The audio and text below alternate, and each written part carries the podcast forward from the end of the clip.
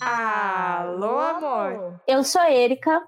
E eu sou a Roberta. E nós não estamos te ligando de um orelhão, mas vamos invadir os seus ouvidos toda semana para falarmos de amor. Você está no Amor Confabulário e esse é o nosso lugar seguro para falar sobre amor aos nossos cabelos naturais pois hoje o tema é transição capilar. E estamos muito bem acompanhadas com a presença especial da maravilhosa e única fada capilar, Laura Lise. Oi, Laura! Oi, Laura! Começa contando pra gente tudo sobre você e as suas especialidades de fada capilar. Oi, gente! Então, eu sou esteticista e cosmetóloga por formação, mas há cerca de um ano e meio eu tô atuando como cabeleireira naturalista. Ai, que chique! Adorei! Gente, já que o assunto é transição capilar e todas nós passamos por isso, que tal a gente começar compartilhando um pouco sobre as nossas transições? Eu vou começar falando da minha, que foi uma loucura. Foram dois anos de puro sofrimento. Vou começar lá do começo, hein? Senta que lá vem história. Quando eu era bem menininha, meu cabelo parecia os cachinhos dourados aqueles cachos super definidos e loirinhos. Parecia fio de ouro, de tão loiro. Minha mãe queria, porque queria, fazer penteados no meu cabelo como se ele fosse liso, igual dela. E simplesmente não dava, né, gente? Não era liso, não ficava bom de jeito nenhum. Ela se frustrava, eu me frustrava, as duas choravam, era um chororô só. Eu lembro de uma vez que ela cortou uma franja e, meu Deus, eu fiquei mais de um mês sem me olhar no espelho. Sério, eu não gosto nem de lembrar de como eu me senti aos nove anos de idade com aquele rabo de poodle na testa. Foi horrível. Na adolescência, lá pelos 15, 16 anos, eu tinha um dos cabelos mais lindos da minha história capilar. E eu apenas não gostava. Eu não cuidava dos cachos, eu tacava creme sem dó para tirar todo o volume. E na primeira oportunidade que eu tive, eu fiquei loiraça e enchi meu cabelo de progressiva.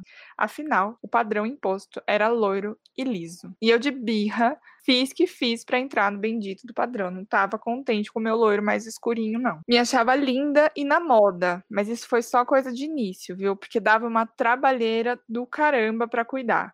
Toda vez que eu lavava, tinha de secar, escovar, pranchar, e fora que não dava para ficar confortável com o tempo de São Paulo, que do nada tá sol, do nada tá chovendo, depois tá chuviscando, é uma loucura.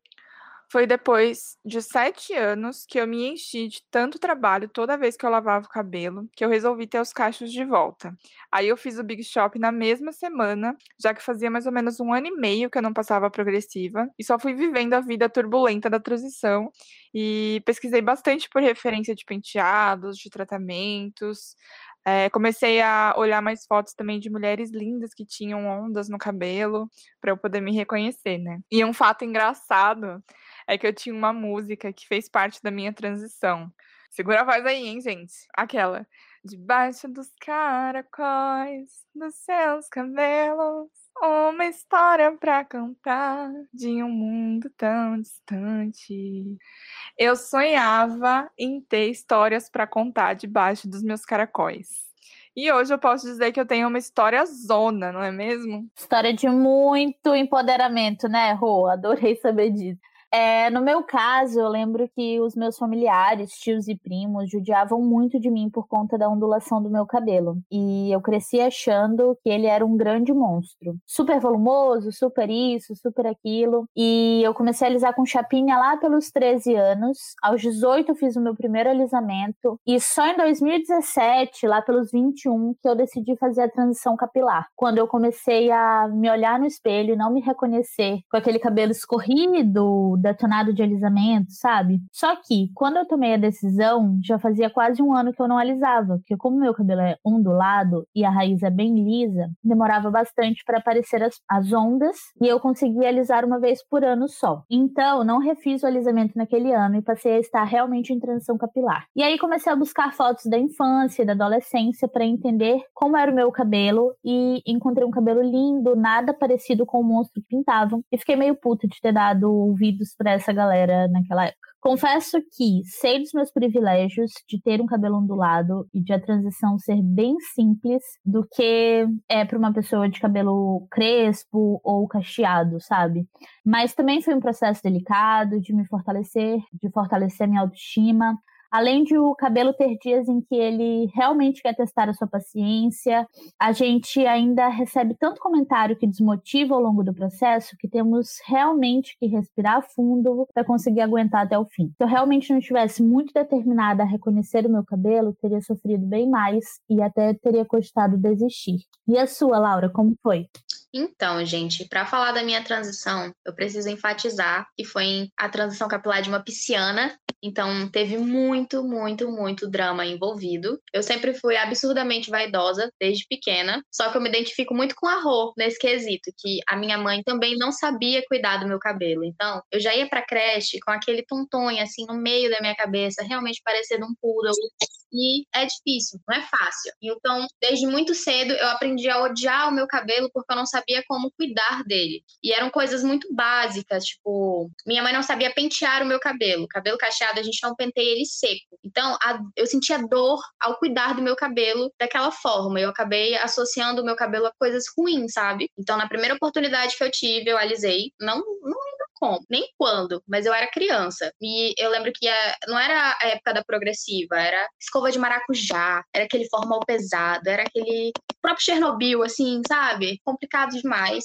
E a minha transição aconteceu muito sem querer. Eu não pensei em passar pela transição capilar, eu só parei de alisar o meu cabelo e fiquei só na chapinha. Só que chapinha também alisa e foi muito aos poucos, assim. Eu ia cortando e surtando, cortando e surtando altos surtos que eu sei bem das histórias. Foram muitos surtos envolvidos. Demais. Foi mais ou menos três anos até o meu cabelo voltar a ser o que ele era. E esse também já é um processo que é importante destacar aqui, né? Quando a gente fala de transição, como que a chapinha atrasa o desenvolver Demais. dessa caminhada. Muita gente acha que chapinha não alisa cabelo. E chapinha em excesso alisa o cabelo tão quanto uma progressiva. Só que tá, imagina, você tá tacando coisa quente no seu cabelo todo santo dia, o nosso cabelo já é um anexo morto, né? Não precisa matar ele de novo. Mas antes da gente começar a fazer as perguntas clássicas sobre início de processo, trouxemos o depoimento de duas amigas que têm cachos diferentes dos nossos e podem contar um pouquinho sobre como foi para elas. Primeiro vamos ouvir o áudio da Ana Clara, que é uma blogueira do Rio de Janeiro e tem o cabelo ali mais pro cacheado mesmo. Oi, Ana! Oi, Ana! Olá, meninas! Queria muito primeiro agradecer por esse convite, Érica, Roberta e Laura, que está aqui com a gente conversando sobre esse tema tão importante que é a transição capilar. Eu fiquei muito feliz com esse convite e esse espaço para a gente poder falar sobre isso, porque a transição capilar ela mudou a minha forma de me olhar, ela me mudou para sempre. Eu não consigo pensar na minha história como pessoa sem pensar na transição capilar e no meu Big Shop. Foi um momento muito importante da minha vida e da minha construção, da minha personalidade. Eu acho que eu, como muitas meninas é, da minha geração, a gente viveu essa coisa de alisar o nosso cabelo muito nova, né? Quando a gente era muito criança ainda, por não saber cuidar, por não ter informação, enfim, por pressão estética. E eu decidi que eu ia passar pela transição capilar porque eu já estava muito cansada, assim, o meu cabelo ele caindo muito, a minha raiz doía de tanto fazer chupinha. Eu trabalhava no setor do comércio, então no período de dezembro eu dobrava praticamente e acordar muito mais cedo do que meu horário de trabalho para poder fazer chapinha era muito mais exaustivo. Além disso, pessoas como a Márcia, a Nina, a Mari, elas me inspiraram muito. Eu comecei a ter muito mais referência de mulheres com cabelo cacheado e arrasando. Então, isso me incentivou a querer passar pela transição capilar, né? E é muito engraçado porque eu não passei por esse momento sozinha. O meu processo de transição capilar, ele foi junto com uma das minhas melhores amigas que trabalha junto, trabalhava junto comigo, né, na empresa que eu trabalhava. E um dia, em dezembro, a gente olhou uma pra cara da outra e, tipo, a gente falou assim: cara, eu tô exausta de fazer chapinha. E ela falou, eu também, eu tô muito cansada. E imagina, fazer chapinha no Rio de Janeiro, calor de 40 graus que faz em dezembro. E a gente estava muito cansada dessa rotina, fora trabalhando muito. E aí a gente falou, vamos passar por isso juntas? E a gente passou por isso juntas. E embora a gente tenha passado esse momento inicial é, juntas, a gente viveu experiências muito diferentes da transição capilar. Principalmente porque eu fiquei muito mais tempo que ela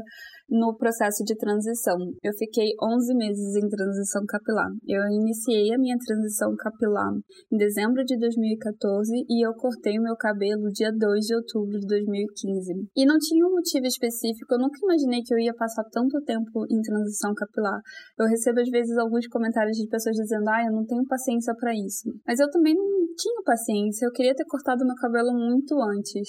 Só que eu trabalhava num ambiente muito formal e muitas vezes me sentia muito insegura é, de como que ia ser quando eu cortasse meu cabelo.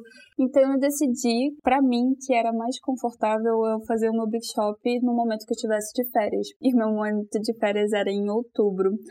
Eu fiquei tão extasiada, eu tava tão assim é, envolvida para querer cortar o meu cabelo, para realmente ver o meu cacho, que eu cortei simplesmente no segundo dia das minhas férias. Dia 2 de outubro eu não tava mais aguentando, eu tava contando os segundos. E meu processo de transição capilar, ele foi muito assim íntimo para mim, muito de muita intimidade, de muito olhar para mim mesma. É, eu passei por ele a maior parte do tempo fazendo rabo de cavalo e isso mexeu muito comigo, porque porque o rabo de cavalo se tornou para mim uma coisa que me, me dava um pouco de dor de cabeça, mas também depois disso virou um símbolo de força para mim. Então eu realmente Hoje em dia quase não faço mais rabo de cavalo, mas para mim, quando eu penso em rabo de cavalo, eu penso na minha transição capilar. E foi um momento que me mudou muito. Eu acho que a transição, ela começa, é, você pode começar vendo referências de minas cacheadas e você começa a admirar essas mulheres, não só cacheadas, mas crespas também, porque a maior parte das referências que eu fui tendo quando eu passei pela minha transição capilar eram de algumas mulheres crespas, assim, e eu ficava, tipo, muito alucinada com o cabelo delas. No shopping, quando eu trabalhava lá, tinha uma mulher maravilhosa. Eu era muito. É, tinha um crush muito grande nela, porque o cabelo dela era maravilhoso, incrível, crespo. E eu tinha muita admiração por ela. E eu falava assim: nossa, olha como o cabelo dela é perfeito, olha como, o cabelo dela é lindo. Eu realmente quero passar por isso. Então, olhar às vezes para ela, eu ia no meu horário de lanche comprar alguma coisa para comer e eu olhava pro cabelo dela e ficava assim: não é igual ao meu, mas eu olho para você, eu te admiro eu vejo essa energia maravilhosa e poderosa que você passa e eu quero isso para mim também, sabe? Então, foi um momento que eu olhei muito para dentro de mim, foi um momento que eu olhei muito para as outras mulheres. Eu comecei a ter uma visão muito diferente, sabe, de todas as mulheres que estavam na minha volta. E eu nunca tive dúvida assim durante o meu processo de transição capilar, eu tinha muita certeza que eu queria passar por esse momento. Então, é claro que tipo nossa autoestima às vezes está um pouco mais baixa, um pouco mais alta, mas eu me sentia muito bem, assim, muito confortável comigo mesma. E eu entendia que cada cachinho que nascia do meu cabelo, da minha cabeça, assim, e olhava no espelho, eu entendia que era uma vitória. Então eu comemorava todo mês, meu Deus, meu cabelo cresceu mais um pouquinho. E depois de 11 meses eu finalmente fiz o meu Big Shop e foi uma grande mudança na minha vida. Eu nunca me senti, nunca me senti tão livre, tão, tão eu, sabe? Como se eu tivesse preparado minha adolescência inteira, tivesse que ter passado por tudo isso para que então eu cortasse meu cabelo, eu olhasse no espelho e falasse assim: essa é você, essa é a sua essência, quem você é. é seja livre.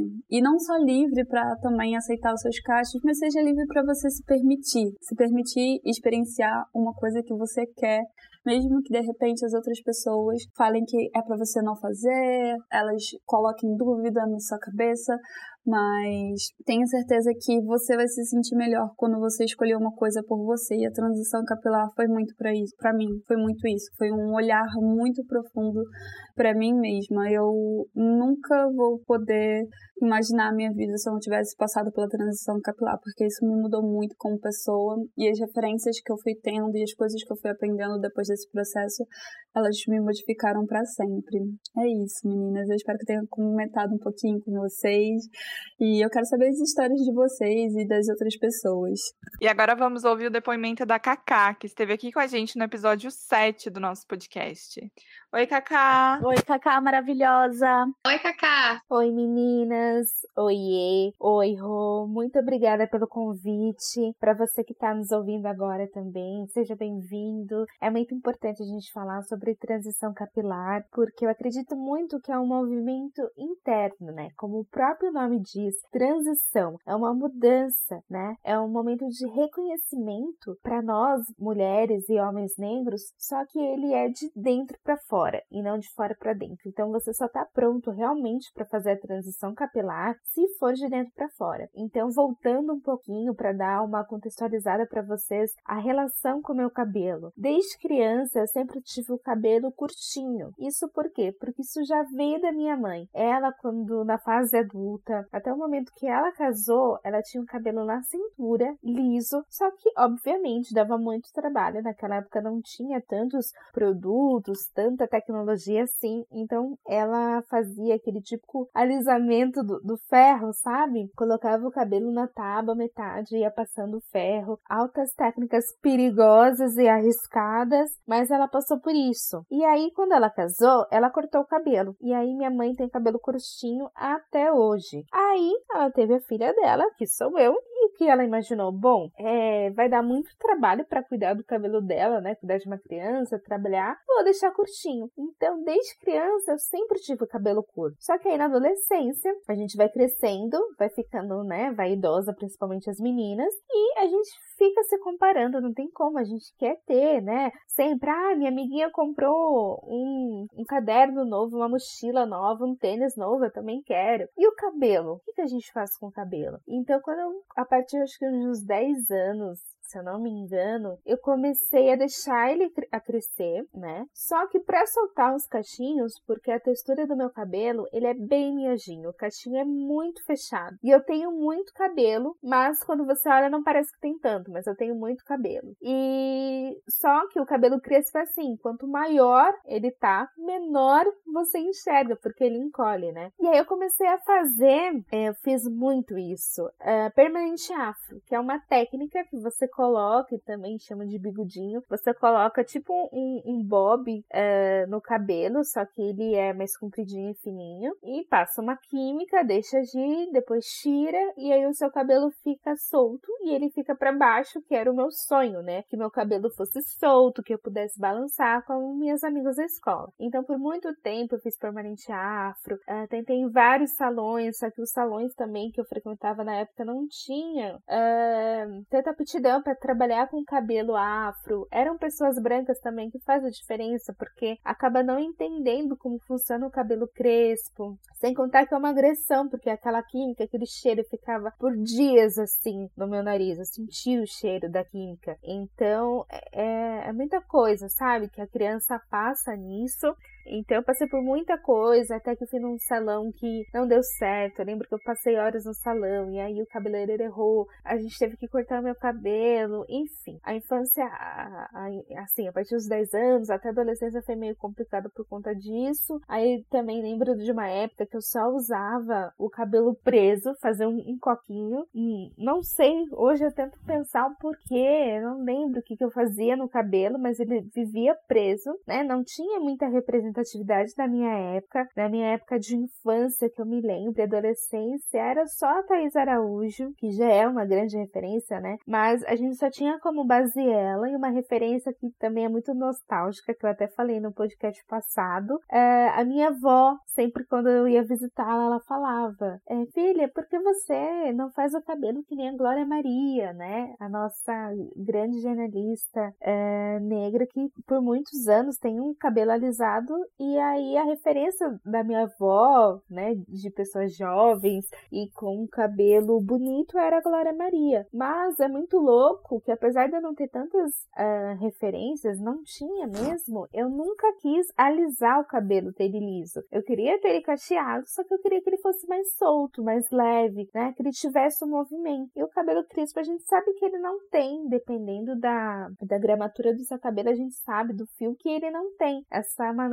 falência, digamos assim, né? E, enfim, ah, chegando lá para os meus 15, 16 anos, que foi quando eu comecei a fazer teatro, aí a minha relação mudou completamente. O teatro também foi um divisor de águas, assim, foi onde eu entendi tudo e onde a minha relação com o cabelo foi 100%, eu 100% me aceitei, porque lá eu identifiquei que a minha presença, que a minha cor, que o meu cabelo simbolizava algo forte e expressivo que eu poderia expressar com o conjunto da obra muitas coisas para as pessoas. Então, o teatro foi é, maravilhoso por conta disso. Na época também o diretor tinha um grupo, é, eu fiz teatro no SESI, né? Só que o meu diretor na época, ele tem, aliás, ainda esse grupo, que chama Grupo de Arte Pichain, e fala realmente, é, especificamente sobre a relação da negritude, do cabelo. Então, eu fiz uma peça chamada Vênus de Aluguel, do diretor e dramaturgo também, Walner Danziger, que fez com que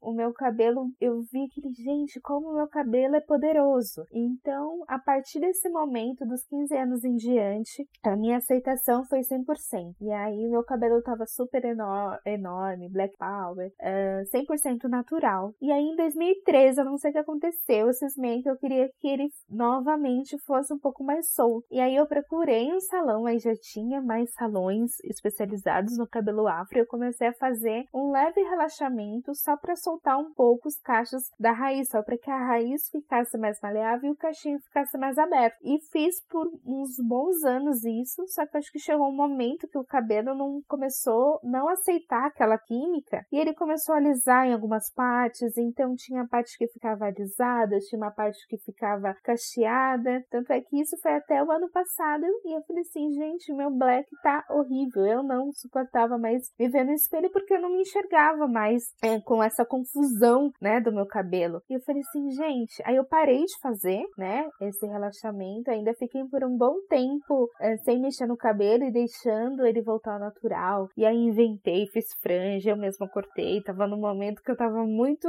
Carol, mãos de tesoura, porque eu mudei muito meu cabelo sozinha mesmo. E eu falei assim: não dá mais, não tô me aceitando desse jeito, essa não sou eu. E eu definitivamente resolvi cortar. Acordei um belo dia, peguei a tesoura, cortei, tirei toda a parte da química. Depois eu fui pro salão só para fazer um corte. E a cabeleireira acabou se empolgando, meu cabelo ficou bem, bem curtinho. E foi um choque para mim, porque há muitos anos eu não me via mais com aquele cabelo curto e assim foi foi bem difícil, tanto é que eu estava trabalhando numa empresa e eu já estava no sistema home office, é... só que eu ia para lá duas vezes na semana para ficar com a equipe, para fazer reuniões e eu não compareci porque aquilo mexeu tanto internamente comigo, foi uma confusão de sentimentos. Eu falei, meu Deus, meu black que eu fiz com ele, né? E eu me culpei muito, mas nada como recomeçar, né? Eu acredito sempre que todo um novo dia, um novo ano, um novo mês são oportunidades para a gente recomeçar, né? A gente escrever uma nova história. E aí, a partir do momento que eu cortei meu cabelo ano passado, agora ele tá crescendo super, ele tá enorme, mas aparentemente ele tá curto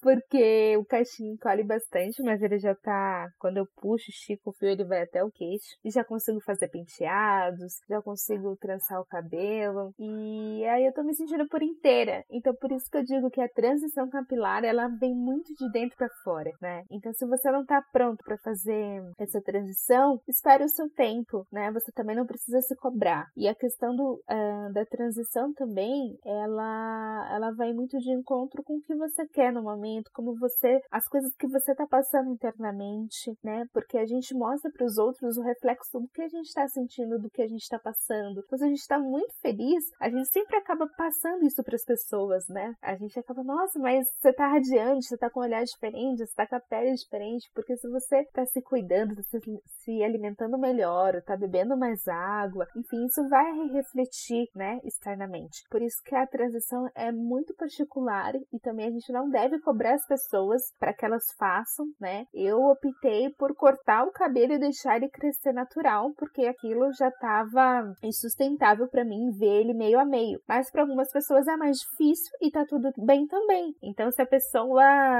é, tá passando pela transição, mas tá deixando, né, o cabelo metade com química, metade crescendo natural, para depois fazer o Big Shop, que é o momento que você tira toda a química e só fica o seu cabelo 100% natural, tá tudo bem também. A gente tem N, N maneiras de passar pela transição. O importante é você se respeitar, né? O importante é que seja realmente de dentro para fora. E por isso uh, que essa questão do cabelo ele vai além, né, da, da aparência, da estética. E acredito que na infância é o começo de tudo. Por isso que o meu projeto, para quem não conhece, na moda com a Lica, só seguir no Instagram, espero por vocês. A gente também fala bastante sobre isso, né? Sobre o cabelo, sobre como você pode brincar com seu cabelo com penteados, com acessórios, né? Os turbantes, as flores, presilhas, borboletinhas. Então eu tento inspirar as crianças e as mães e pais das crianças a mostrar para elas que o cabelo delas realmente é uma coroa. Por isso que ele nasce para cima, por isso que ele é tão poderoso. Então não mexam no cabelo das crianças por mais que dê trabalho, né? A minha mãe optou por deixar ele curto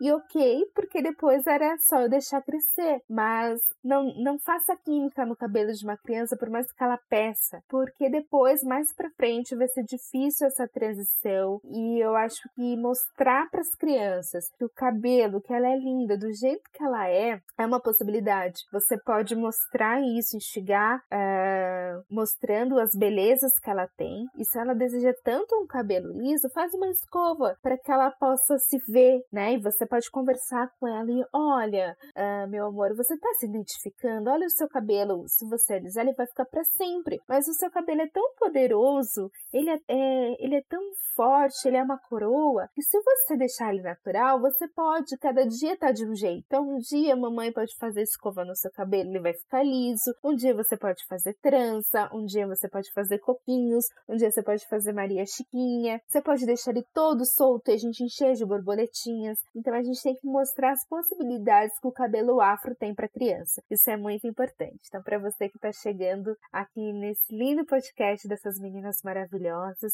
corram lá no Instagram, na moda com a Lica, com K, tudo junto, que a gente conversa muito sobre isso, entre outras questões. E é isso, gente. Muito obrigada novamente pelo convite, pelo espaço. Espero ter podido trocar com vocês. Espero ter passado alguma inspiração. Um beijo e muito obrigada. Tamo junto sempre, meninas. Muito obrigada mesmo. Agora, Laura, diante de tudo isso que a gente já ouviu e de entendermos que a transição não é um processo que funciona como uma fórmula, que tem as suas diferenças para as mais diversas texturas, quais são as principais dicas e conselhos que você tem para dar para quem está pensando em começar a transição? O meu conselho para quem está entrando em transição agora é não querer sair de um padrão para entrar em outro. A gente é acostumado com aquele padrão do cabelo liso escorrido, sem frizz, sem nada, e quando você aceita o seu cabelo natural, você descobre que é normal ter frizz, é normal você ter vários tipos de textura. A gente vive em um país extremamente miscigenado e isso acaba escorrendo um pouquinho no nosso cabelo também. É muito difícil a gente ter só um tipo de textura na cabeça. É super normal você ter vários tipos. Tenho clientes que têm cabelos crespos, ondulados e cacheados em um cabelo só. Realmente, é, a gente tem bastante textura no nosso cabelo, né?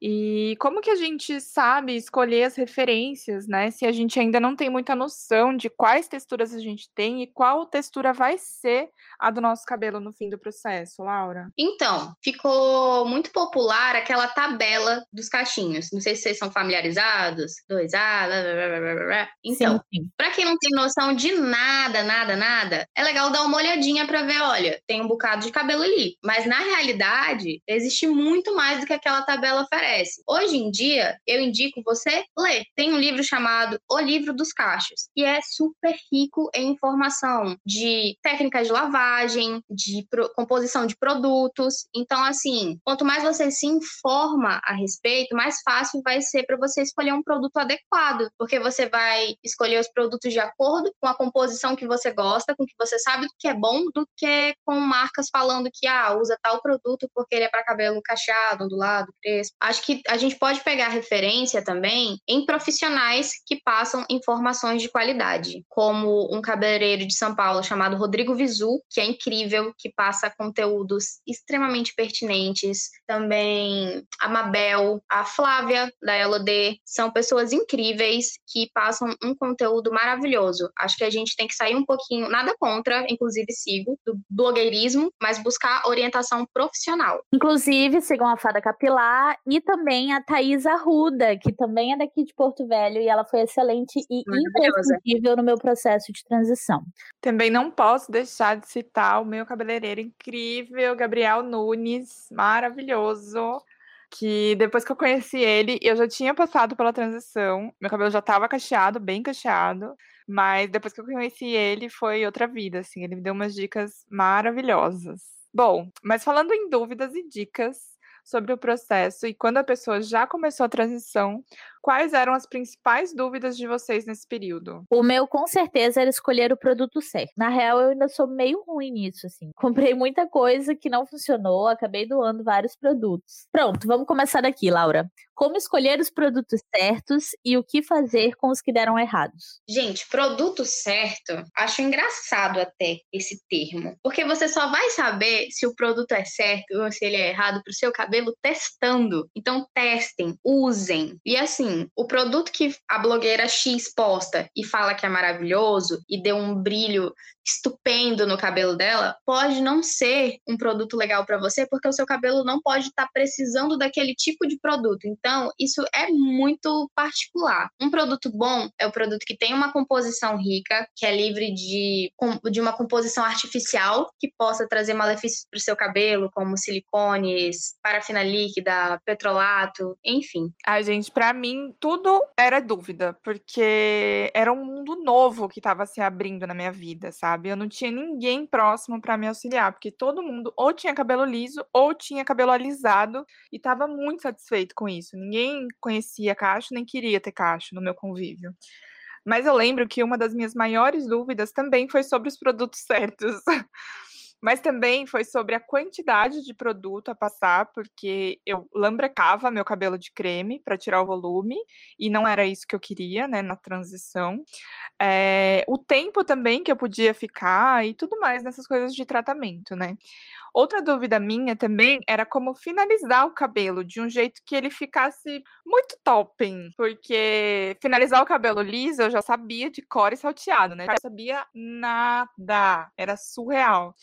Laura, dá umas dicas aí de finalização para quem está nesse processo. Então, gente, é super importante, dependente do produto que você for usar, sempre finalizar o seu cabelo com ele bem molhado. Eu dou uma dica lá no salão, para quem não tem tanta facilidade em finalizar o cabelo, a finalizar o cabelo no banho, um cabelo super encharcado. Porque assim, você evita de passar produto em excesso e vai facilitar muito na hora de finalizar. Vai ficar mais molinho para você ficar manuseando o cabelo. Todo produto tem que ser finalizado com o cabelo super, ultra, mega, hiper molhadinho. E questão de finalização, depende muito do que você gosta. Se você gosta de finalização com um cabelinho mais definido, se você gosta de finalização com o cabelo mais volumoso, depende muito. Uma coisa também que o Gabriel me falou é para finalizar o cabelo assim que sai do banho mesmo, no box mesmo, pegar o creme e passar e para não secar o cabelo com toalha, para secar o cabelo com, com uma flanela de algodão, um pano de algodão, assim, que ele ajuda a não deixar muito frizz, né? Eu achei essa dica, assim, sensacional. Depois disso, meu cabelo foi outro, assim, porque eu tenho muito frizz no cabelo. Pode usar uma toalhinha de microfibra também, maravilhosa. E questão de frizz, você pode usar uma touquinha de cetim para dormir, ou uma fronha, ou os dois também. Mas frizz é algo natural, gente. O frizz, ou você aceita, ou você aceita. A mulher normal na, da vida, ela tem frizz. A mulher que fica pegando no cabelo o dia inteiro, ela tem é frizz. É verdade. É normal. Muito real, amei. Qual foi a parte mais difícil para vocês ao longo do processo? Para mim foi lidar com o ter ir cortando o cabelo sem saber como vai ficar pós o corte, sabe? Eu tinha o cabelo muito comprido e ele pesava muito. A Thaisa, que foi quem me ajudou durante a transição, ela falava: tem que cortar, tem que cortar. Mas nossa, eu ficava apavorada só de pensar em como que ia ficar lidar com as duas texturas pós-corte. E para mim, sem dúvida, foi lidar com as duas texturas em um cabelo só. Mas agora eu descobri que eram várias texturas.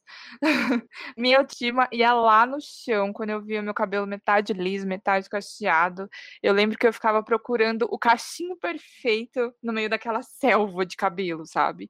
E aí, quando eu encontrava o cachinho, eu ficava super feliz e ficava falando: ai, podiam ser todos assim, né?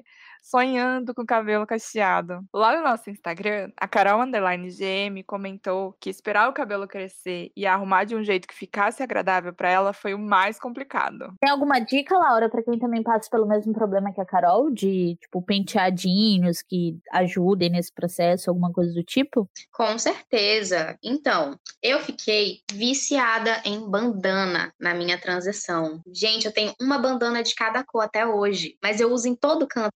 Amo bandana. Bandana, assim, foi minha salvação. Penteadinhos diferentes também. Eu usava muito coque abacaxi e fazia bastante texturização no meu cabelo. Agora, texturização, o day after é meio complicadinho, né? Fica aquele negócio meio maísa, uma maísa meio adormecida. É um, um negócio a ser trabalhado. Mas, sério, na transição, invistam em bandaninhas. Brinquem com o cabelo, brinquem com a parte que tá com química do seu cabelo. Você sabe que vai cortar, quiser pintar de laranja, pinta, sabe? É o momento de ousar. A Mari ODT também comentou um pouco da dificuldade que ela tinha durante o processo de transição, que era entender que o novo cabelo tinha volume e que ainda assim era bonito. Realmente isso de entender o volume, o frizz, o trabalho que dá para cuidar é complicadíssimo nesse processo. É, eu sei bem como é difícil, viu? E agora, só para fechar, a Ada Maria, que também participou do nosso sétimo episódio, junto com a Kaká, falou que entendeu o porquê você não gostava do seu cabelo natural foi o que pesou para ela. Inclusive, a gente falou sobre o que fez a gente não gostar dos nossos cabelos lá no início, né? A transição capilar, eu, lógico que a minha opinião a respeito, opinião não, a minha posição a respeito disso vai ser extremamente como profissional e mulher, mas a transição capilar para mulher negra é um processo muito complexo e dificultoso. Não que não seja difícil para todas as mulheres, mas para a mulher negra existe toda a questão do racismo muito presente até os dias de hoje, né? Então, quando eu tenho uma cliente negra passando pela transição com autoestima super baixa e lidando com várias coisas e com muitas dificuldades em todos os âmbitos possíveis, eu tenho que ter uma, é, um cuidado a mais, um carinho a mais. E isso é um processo muito doloroso e difícil, que merece ser respeitado. E quando ele é cumprido, tem que ser aplaudido de todas as formas possíveis. E eu tenho muito orgulho da ADA, eu tenho orgulho de todas as minhas clientes, de todas as minhas conhecidas, de todas as mulheres negras que passaram pela transição lá atrás e puderam dar essa oportunidade incrível para a gente de poder se libertar também, porque se hoje em dia a gente tem a liberdade de poder usar o cabelo natural, foi porque muita mulher corajosa veio antes da gente para conquistar isso na garra. É isso mesmo, Laura. É aquilo que eu falei lá no início, assim, pra gente que tem um cabelo de texturas é, mais aceitas na sociedade, é mais fácil passar pelo processo. É menos doloroso, não que não seja, mas é bem menos do que uma mulher que é crespa, né? Mas a última pergunta antes da gente avançar no assunto. A Jéssica Ramos quer saber como fazer um cronograma capilar com base no que o cabelo dela precisa. A primeira primeira coisa é você ficar longe de achismo da internet, ficar longe dessas tabelinhas de colocar um fiozinho no copo d'água e ver se ele fica no meio, fica embaixo, fica em cima, se ele dá uma voltinha. A primeira coisa é ficar longe disso e não querer se espelhar em um cronograma pronto. Se você quer fazer um cronograma de acordo com a necessidade do seu cabelo, vai sentindo ele. Ele tá mais frisadinho hoje, não, não tá com dificuldade de molhar, tá sentindo que o cabelo não tá molhando direito, nutrição nele. Hidratação e nutrição, o cabelo sempre precisa. A reconstrução, é, eu recomendo que faça quinzenalmente, duas vezes ao mês, uma vez vez ao mês no máximo. Agora, hidratação e nutrição, o cabelo sempre precisa. Vai fazendo com a sua vontade, vai fazendo de acordo com o que você acha que o seu cabelo sente. A gente sente. Cabelo é nosso, a gente sabe. Olha, demora pra gente sentir, saber que tá sentindo cabelo, viu? Não é tão fácil assim, não. Sim. Ela fala como se fosse a coisa mais simples do não é? mundo. É? gente, mas é, é, é porque a gente fica nessa, nessa coisa de, meu Deus, mas fulana faz tão regradinho um cronograma e o cabelo dela é tão lindo. Mas não precisa, sabe? Eu tenho clientes que chegam lá no salão e falam: Menina, toda vez que eu faço reconstrução no meu cabelo, meu cabelo fica horrível. Eu fico, então não faz. Se o seu cabelo tá ficando horrível, ele tá mostrando para você, moça, eu não quero esse produto agora, tá bom? Obrigada, passa depois. Não tem problema. Eu tenho zero, zero, zero, zero paciência para lidar com esse tipo de coisa. Eu sou muito prática, eu não, eu nem texturizava assim meu cabelo durante o processo porque eu sou preguiçosa mesmo, sabe? Eu não tenho paciência. É, no caso, eu já sou ansiosa. Eu já não já não funciona comigo. Mas tô aprendendo. Tô aprendendo demais. Assim. Inclusive, gente, a Jéssica acabou de criar um Twitter para compartilhar como tá sendo a transição dela. E eu acho que esse conteúdo pode ajudar muita gente que tá ouvindo, hein?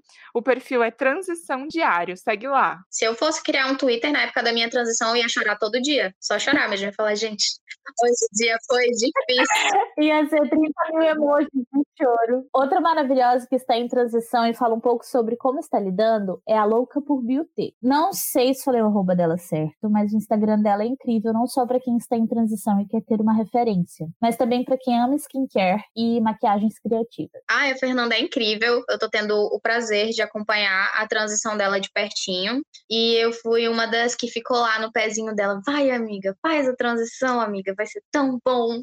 E ela cedeu as minhas investidas. Ela é a nossa queridinha lá do salão, assim, 100%. A gente gente está trabalhando a giloterapia com ela também. Ela segue os cronogramas muito certinhos, assim, é uma pessoa maravilhosa. Inclusive, sigam ela, gente, porque, ai, eu vou ficar rasgando seda pra ela aqui duas horas se deixarem. Um ano atrás, exatamente um ano atrás, eu encontrei ela no dia que eu fui pintar o meu cabelo de colorido. Eu encontrei ela no salão e eu lembro que a gente conversou e ela falou: Ah, eu não tenho a menor coragem ainda de fazer uma transição capilar. E é muito legal ver que ela tá passando pela transição capilar um ano depois, sabe? Tô muito feliz e orgulhosa dela. Menina, eu fiquei que nem um diabinho em cima dela. Eu ficava, vai, Fernanda, paz. Vai, Fernanda, faz texturização, Fernanda. Ok, então vamos avançar mais um passinho aí na linha do tempo de uma transição capilar. Quero saber como que foi o Big Shop de vocês. Para quem está nos ouvindo e não conhece o termo, é basicamente o grande corte.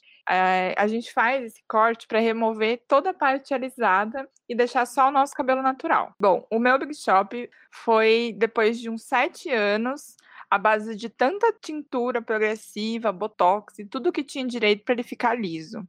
Que aí eu decidi que eu queria os meus cachos de volta. Eu marquei cabeleireira para a mesma semana. Na época, faz mais ou menos uns quatro anos, ainda não eram tão conhecidas as especialistas em ondas, cachos e crespos, né? Mas eu fui numa cabeleireira muito querida, quero mandar um beijo para Rebeca. E ela não é especialista em cachos, mas ela super entendeu a proposta e cortou meu cabelo no Big Shop todo redondinho, sabe? Meu cabelo ficou bem curtinho e, e bem pouco também, né? Eu ainda tinha tintura preta e progressiva. E depois que eu descobri que por mais que fizesse um tempo sem progressiva, ela enraiza no cabelo de um jeito, gente, que é só cortando frequentemente para tirar aquela química toda.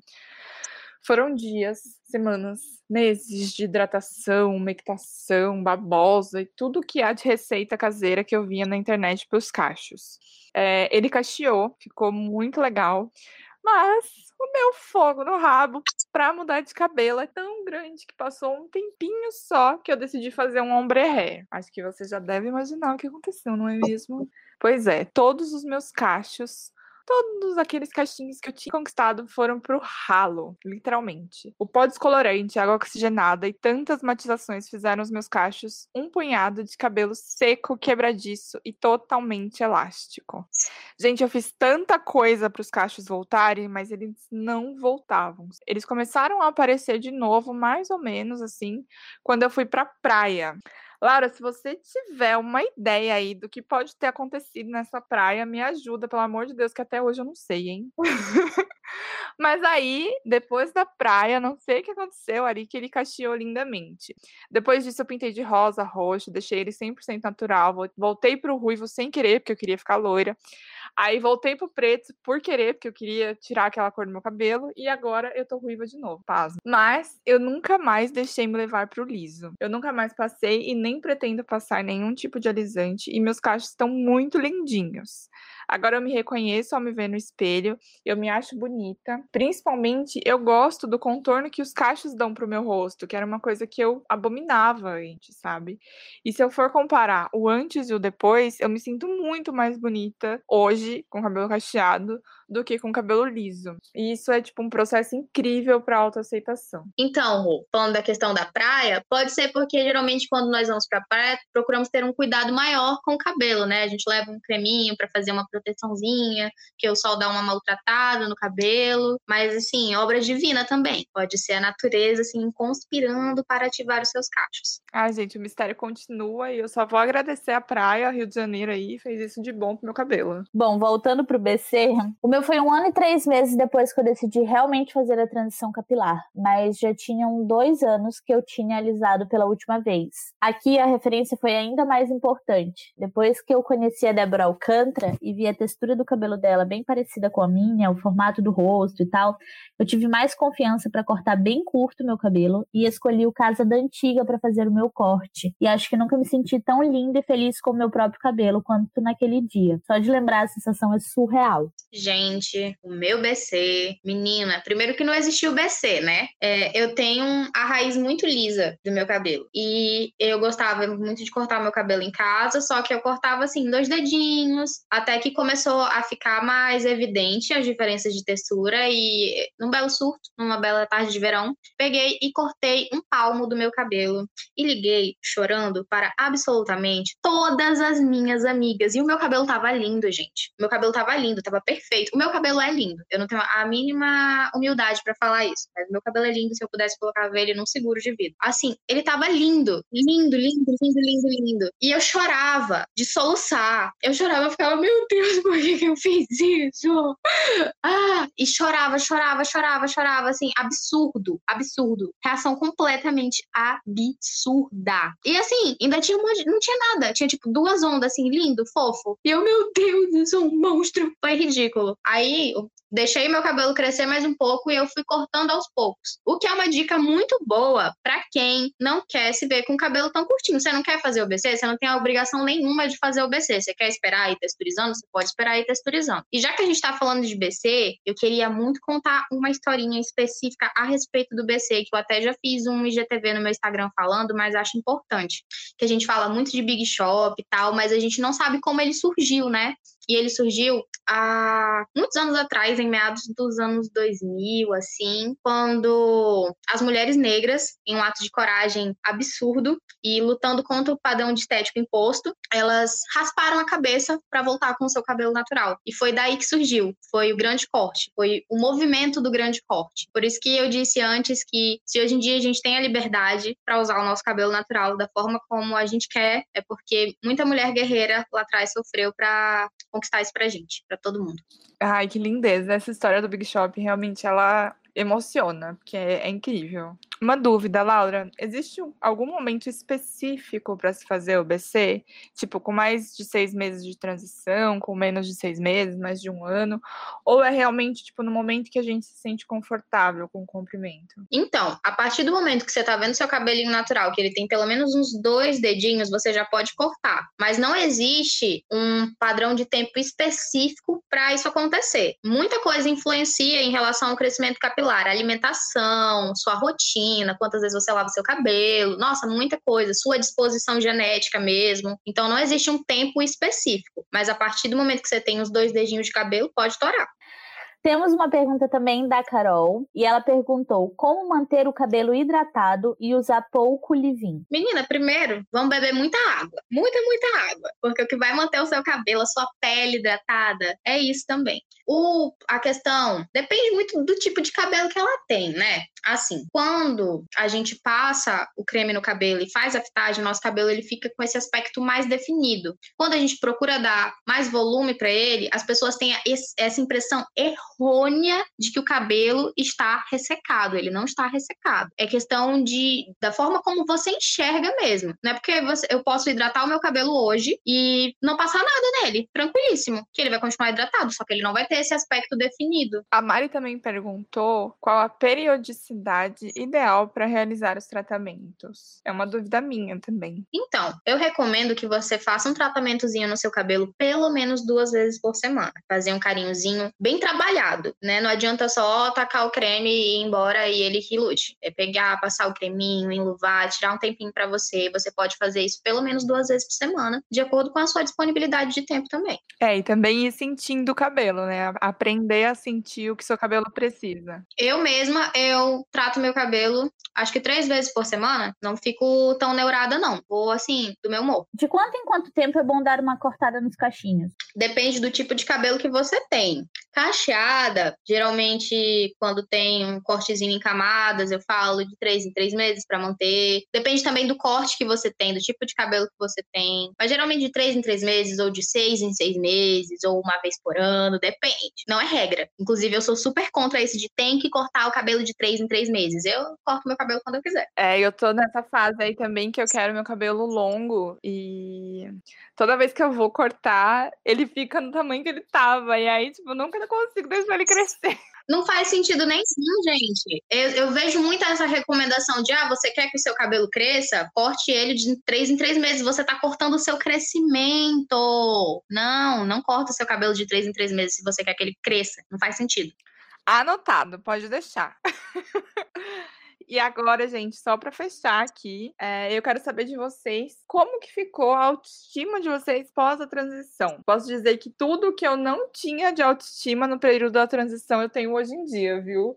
Não tenho humildade nenhuma para falar que eu me acho linda e que eu me aceito do jeitinho que eu sou. A autoestima durante o processo todo é uma montanha russa violenta, né? Mas depois eu, particularmente, também sou completamente apaixonada pelo, pelo meu cabelo, tenho dias muito, muito mais felizes com ele e com as suas variadas texturas do que momentos ruins. E quando ele acorda de mau humor, eu respeito e sigo o baile, porque também faz parte do processo. Eu vi até nas enquetes do no, no nosso Instagram, onde a Carol falou sobre como para ela é muito melhor a pós-transição, onde ela pode pintar o cabelo da cor que ela desejar, e foi um fator muito importante por aqui também. Pintei meu cabelo oito meses depois do BC e fiquei realizada, porque era algo que eu queria há muito tempo e sabia que ia acabar com o meu cabelo se eu juntasse a tintura e o alisamento E para você, Laura, como, como está a sua autoestima? Parece uma boneca de porcelana. Se essa autoestima não estiver perfeita, eu vou dar uns tapas na sua cara. Ai, mana. Então, kkk. Ai, dias e dias, né, amiga? Assim, durante a transição, era um dia de cada vez, total. Então, eu entendo quando eu tenho amigas e clientes que estão passando pela transição e falam, hoje foi difícil, porque eu, eu já passei por isso, então é complicado. Mas depois da transição, linda, quando eu achei a minha finalização, principalmente quando eu aprendi a amar o volume do meu cabelo, eu quis ter mais volume e mais e cada vez mais. E para quem tem, eu tenho pouco cabelo. Então assim, essa é um X da questão. Sempre vai ter alguma coisinha que a gente quer mudar, gente. Quem tem pouco volume vai querer ter mais volume, quem, quem tem um cabelo pouco definido vai querer ter o cabelo mais definido. Mas a gente tem que abraçar os nossos limites também. Mas depois da transição, a minha autoestima, amores, Beloved. O meu cabelo, é sério, gente, o meu cabelo, ele devia ser patrimônio nacional de tão lindo que ele é. Juro por Deus. Eu amo essa autoestima pós-transição, gente. Amo, amo, defendo e quero ela em todas as mulheres desse país. Por favor, e faça o seguro desse seu cabelo, Laura, porque realmente é perfeito. Querida, vamos fazer uma vaquinha para pagar o seguro desse cabelo. Quem quiser patrocinar, gente, o seguro do meu cabelo, eu vou deixar aqui, tá? Minha caixinha. Amo. É, eu vou comentar também, gente, que quando meu cabelo acorda de mau humor, eu aproveito para fazer uns penteados que eu não tenho tanta coragem, sabe? Algumas tranças, algum. Eu gosto de fazer um penteado que prende aqui em cima dois rabinhos. E quando ele tá bem cacheadinho, os rabinhos meio que quebram os cachos, assim, sabe? E aí, quando ele acorda de mau humor, eu aproveito para brincar com ele, assim. É muito, muito, muito bom. Mas esse assunto rende, hein, gente? Se deixar, a gente consegue ficar falando aqui mais uns três dias, que rende uns 500 episódios. Inclusive, Laura, vamos fazer uma parte 2, uma parte 3 e uma parte 4 e quantas partes derem, hein? Convido você a vir mais vezes aqui. Eu quero! Gente, se deixar, eu venho aqui todo dia tomar um cafezinho virtual com vocês. Amo, adorei. Mas por hoje é só. Laura, muito obrigada por tirar um tempinho tempinho para compartilhar sua história de amor por cabelos cacheados e por tirar tantas dúvidas da gente, viu? Por favor, agora use esse espaço para fazer o seu merchan. Ai, gente, eu que agradeço o convite. Eu sou muito suspeita, né, para falar de Dona Érica. Meu amor faz parte da minha família sempre, entendeu? Assim, se vocês puderem me seguir no Instagram, ficarei honrada. Se quiserem seguir os meus surtos no Twitter, dependendo, eu deixo. É @fada_capilar nos dois. E também sigam o meu Instagram do trabalho, a Beautiful Cacho. Sigam as dicas da minha chefinha maravilhosa, Josi, que é incrível, que me ensinou muito e me ensina cada dia mais. E é isso, gente. Muito, muito obrigada por tudo. Ah, eu que agradeço. Eu adorei te conhecer.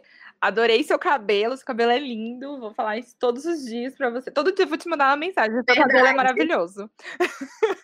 Obrigada. O seu também. Ai, obrigada. Eu amei esse date de cabelo. Eu tô assim, ó, já, sabe? Muito obrigada por tudo, Laurinha. Foi um prazer te ter aqui. E É obrigada tudo. também pra você que está nos ouvindo. Esperamos todos vocês na próxima sexta-feira. E quem quiser compartilhar foto dos cabelos cacheados com a gente, posta foto nos stories e marca amor.co e fada capilar, viu? Não esquece de seguir a gente no Instagram, compartilhar seus desabafos na paraexternar.tumblr.com e até a próxima sexta-feira.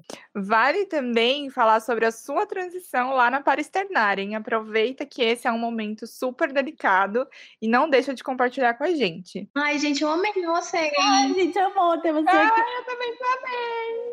Ai, queria, ah, queria Ai, bora tomar um vinho agora, sabe? Que ódio desse pobre do caralho. Ei, Sil, a Ana Clara voltou para contar no Escuta Histórias de Amor mais detalhes sobre o processo da transição capilar dela. É um texto lindo e muito inspirador. Esperamos que você goste. Quando olho para mim, pensando em toda a minha retrospectiva e onde estou agora, sinto que muita coisa mudou. Minha maneira de me olhar foi sendo cada vez mais gentil comigo mesma. Entendo que muitas vezes esses processos não são fáceis, pelo contrário, chega a ser curioso o quanto a gente machuca a si mesmo para estar em um padrão inatingível. É doloroso que muitas vezes a gente se sinta com uma autoestima baixa. Lembro de uma vez que li no blog Desancorando que dizia que a gente tem que exercitar o nosso olhar para nós mesmos, olhar no espelho e dizer para si quais as coisas que você mais gosta sobre você. Ajuda muito reconhecer que somos muitas partes dentro de uma só e que não precisamos encaixá-las tão certinhas, não precisamos ser assim tão perfeitas. Digo isso porque o processo de aceitação do meu cabelo mudou muita coisa em mim, acabou esbarrando em muitos outros assuntos que eu simplesmente não tinha conhecimento e por consequência eu fui olhando cada vez mais para dentro de mim e mudando a forma como eu me via e como eu via o outro, tendo consciência do outro. Passei a olhar o mundo e os outros assuntos que até então eu nem poderia imaginar que existiam de uma forma diferente. Eu sinto que a transição capilar não é o nome certo para esse momento da vida, e sim transição de todos os aspectos da sua vida. É o começo de uma nova jornada de autoconhecimento e muitas descobertas. Mas isso começa bem antes de você falar: Bom, é isso, eu quero meu cabelo cacheado de volta. Ou meu cabelo crespo de volta. A mágica começa antes, quando você olha para outras mulheres que estão lá, exuberantes, com seus cabelos, com suas raízes, sendo incríveis. E aquela imagem vai ficando na sua cabeça inconscientemente. E às vezes aquela mulher é a sua mãe, é uma gerente que você fica se perguntando como ela consegue. Às vezes é a menina mais cool descolada do seu bairro. E você a admira secretamente. Sempre que você olha para ela, você se pergunta: por que ainda faz escova no seu cabelo? E aí vai acontecendo uma revolução dentro de você. Muda, e muda mesmo, muda muito, porque você passa a tirar forças para iniciar esse processo de pessoas tão reais, tão incríveis quanto você. Pessoas reais. Isso basta. Eu nunca imaginei que escrever aqui no blog sobre esse assunto ia fazer com que eu ajudasse muitas outras meninas, algumas delas de estados tão distantes do meu, dizendo: Obrigada, você me ajudou a ter forças para passar por isso, entre muitos outros comentários lindos que me fazem chorar algumas vezes. Mas sabe por que eu me sinto tão emotiva com o assunto? Porque esse processo realmente tem sido muito incrível para mim. Eu não vou dizer que é fácil, mas é extremamente delicioso. Esses dias recebi um comentário que me fez pensar e foi de lá que eu tirei inspiração para escrever esse texto, porque senti a necessidade de falar sobre isso. Uma menina comentou que o sonho dela era realizar a transição. A minha resposta me fez pensar em tudo que aconteceu comigo durante esse processo.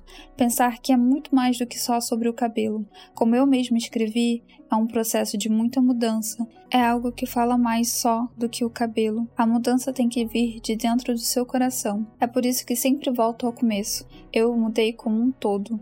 Passei a conhecer blogs que falam não só sobre cabelo, mas sobre consumo. Fui pesquisar sobre cuidar do cabelo e acabei em um artigo que falava sobre testes em animais. Fui ler sobre transição, texturização, aceitação e esbarrei com muita frequência em assuntos que abordam o feminismo. Fui conhecer um blog de uma cacheada e de repente conheci o estilo de vida minimalista, armário cápsula, entre muitas outras coisas. É por isso que eu digo que essa é uma jornada para um novo estilo de vida. Porque acredite, aceitação, autoconhecimento, cabelo e muitas outras coisas geram mudanças eternas dentro de você. É um carinho que você faz para si. É como abraçar a ti própria e dizer: Seja bem-vindo ao mundo como tu és. Dizer para si que você pode ser o que você quiser. O importante é se sentir bem. Só lembre-se que é uma mudança que requer forças para você se olhar muito além da estética do cabelo. Eu sei que você irá se sentir dessa forma. E só mais uma coisa: não saia de uma ditadura para entrar em outra. Seja fiel a si. É um caminho longo a percorrer. Olhar para si própria com olhos de gentileza. Este podcast foi produzido por Agência Zal. Conteúdo para conteudistas.